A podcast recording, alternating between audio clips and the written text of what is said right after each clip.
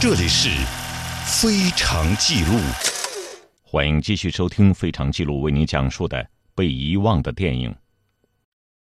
影片开头，杰克逊大法官在纽伦堡法庭中致以庄严的开场。他说：“我们这里试图谴责和惩罚的种种罪行，都是精心策划、极端恶毒并充满毁灭性的。人类文明无法容忍对他们的忽视。”因为假若他们重演，文明必将毁灭。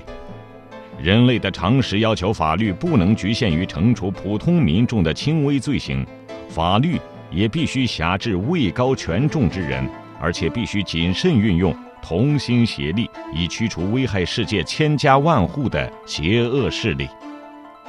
我们将放映他们自己的电影，你们会目睹他们的行为，耳闻他们的声音。亲历被告们重演他们阴谋中的某些事件，我们将要给诸位详述他们的所作所为，曾经让世界血流成河，使人类文明后退一个世纪。他们对欧洲的各个邻国极尽剥削掠夺之事，他们使德国人民陷入悲惨的万丈深渊，他们所到之处无不激发仇恨，煽动内乱。这些所作所为和被告席中的囚犯们并肩接受审判。这次审判真正的原告是人类文明。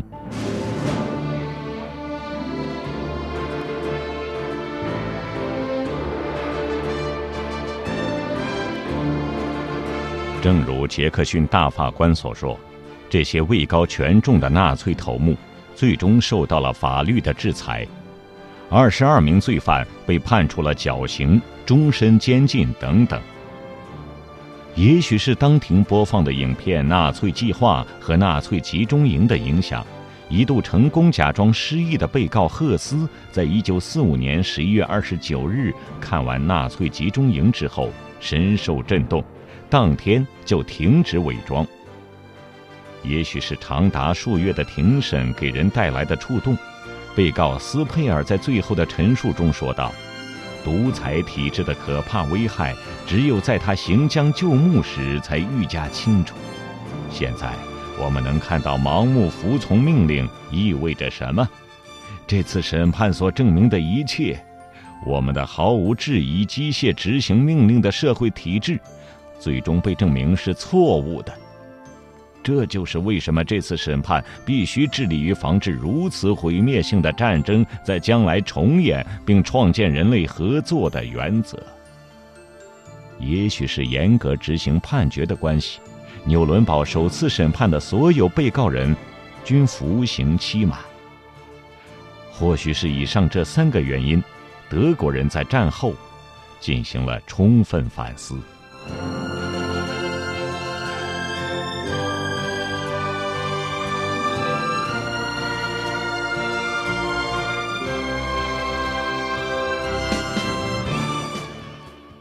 欢迎继续收听《非常记录》为您讲述的被遗忘的电影。在德国公映取得成功之后，这部由美国人自己拍摄的、只在德国范围内去纳粹化、在世界范围内警示后人的纪录片，回到祖国之后，却被判处了绞刑，未能公映。一九四八年四月，美国国会通过了马歇尔计划及欧洲复兴计划。那时的新政策为重建和团结欧洲，而德国的工业和农业资源对此颇为重要。公共政策变化导致公共关系战略的调整。美国国务院认为这时候重提纽伦堡审判是不合适的，而环球影业的公共关系总监威廉·戈登在一九四九年春表示：“公众来影院是花钱娱乐，而不是看这些阴森可怕的画面的。”被政府和主流影业封杀之后，洛伦兹不甘心，提出用自己的军费向军方购买该片，从而在美国本土播放。这依然遭到了军方的坚决反对。一九四九年九月，《华盛顿邮报》记者约翰·诺里斯对此事进行了大篇幅的连续报道。他在文中写道：“美国人是否足够成熟来决定自己想看的电影，还是说军方？”要先替他们审查一遍，将军们正试图帮我们做决定。纽伦堡审判启示录中，美苏双方是同盟，而那时的美苏已经进入了敌对关系，而旨在重建欧洲、帮助德国人重建家园的马歇尔计划已经如火如荼的展开了。影片中德国纳粹的种种暴行是否会引发美国人的不满，从而反对马歇尔计划呢？诺里斯还写道：“政府中有人觉得美国人傻到一次只能恨一个敌人。”忘记纳粹吧，专心恨苏联人吧。斯图尔特的女儿桑德拉花了六年时间找寻确凿证据，来证明《华盛顿邮报》中所说的军方封杀纽伦堡审判启示录一事属实。在法学教授约翰·巴雷特的不懈努力下，终于找到了一封1948年11月陆军部长肯尼斯·罗亚尔写给杰克逊大法官的信件。信件中说：“该片在美国不考虑公映，我认为影片同政府当下的政策和目标相违背，因此目前来说，该片无论对军方而言还是对全国而言都没有重要价值。”纽伦堡审判启示录就这么被绞死了，这并不是简单的历史意外，而是军方有意为之。他不过是冷战的又一个牺牲品。昙花一现之后，尘封在了历史的角落，整整六十年。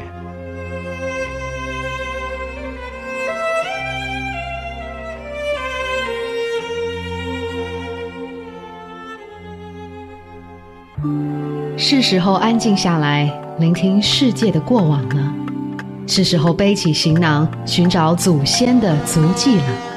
在斑驳的故事里，在历史的墙头。我听到风声、雨声，我听到真实的过去，而我转身，便看到了未来。非常记录，非常记录，发现历史，照亮未来。作为纽伦堡审判启示录导演斯图尔特的女儿，桑德拉并未在父亲有生之年看过该片，也未与其讨论过该片，对此她颇为遗憾。在二零零三年之前，他对于该片几乎没有什么印象，只知道父亲在年轻时拍摄过这样一部纪录片，仅此而已。二零零三年，桑德拉在母亲的公寓里无意间发现的十六毫米拷贝和两大箱资料，让他有了强烈的历史使命感。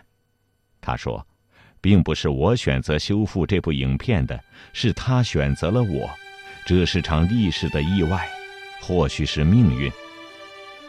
这是场美丽的意外，随着记录了父母年轻时点滴爱恋的箱子的开启，桑德拉也开启了他漫长的影片修复之路。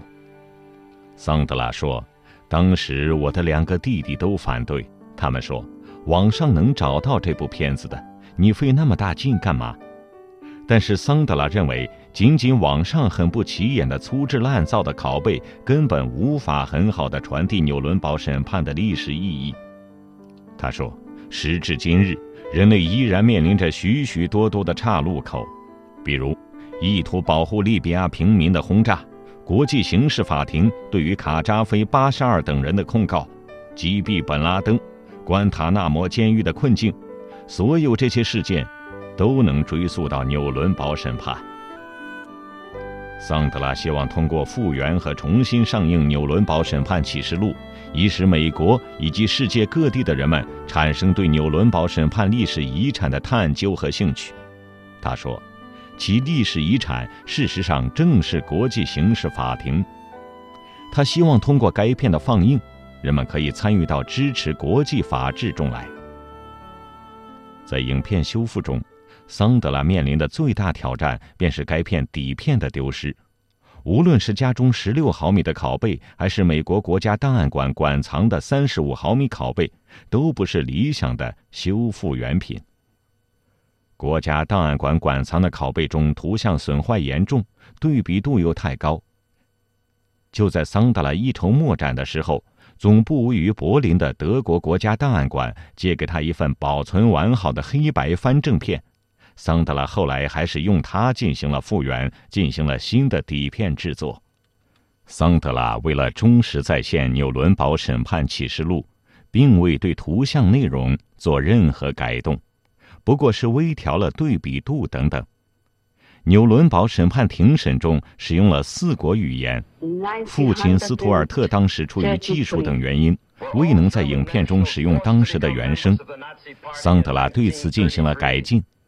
修复团队从美国国家档案馆复制了当时庭审原声，于是，修复团队的主力成员乔西·威尔茨开始了他艰难的原声和图像同步匹配工作。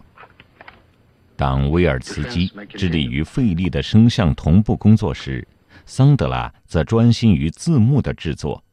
他说：“感谢我父母的两大箱子档案。”我找到了原始的德语和英语脚本。影片的背景音乐也是个颇为头疼的难题，原始的音轨已经丢失，但好在桑德拉在父亲的文件堆中找到了一些伯格曼当时为该片手写的曲谱。就这样，一一克服了声像同步难题、字幕制作难题和音轨制作难题之后，二零零九年九月底。修复团队终于完成了《纽伦堡审判启示录》的修复工作。桑德拉说：“五年的修复工作其实有一大半是在筹钱，当然还有相关素材的搜集。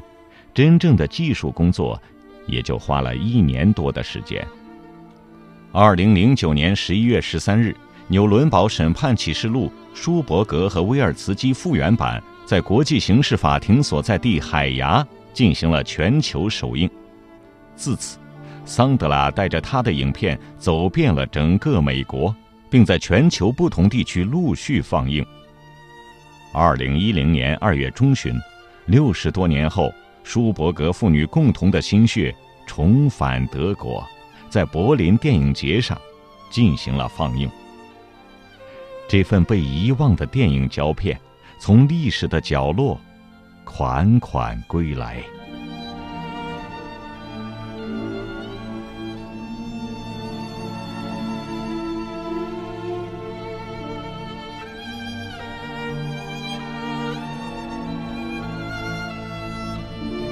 以上是非常记录为您讲述的被抹去的电影。撰稿：吕宇军，我是迷青，感谢您的收听，再会。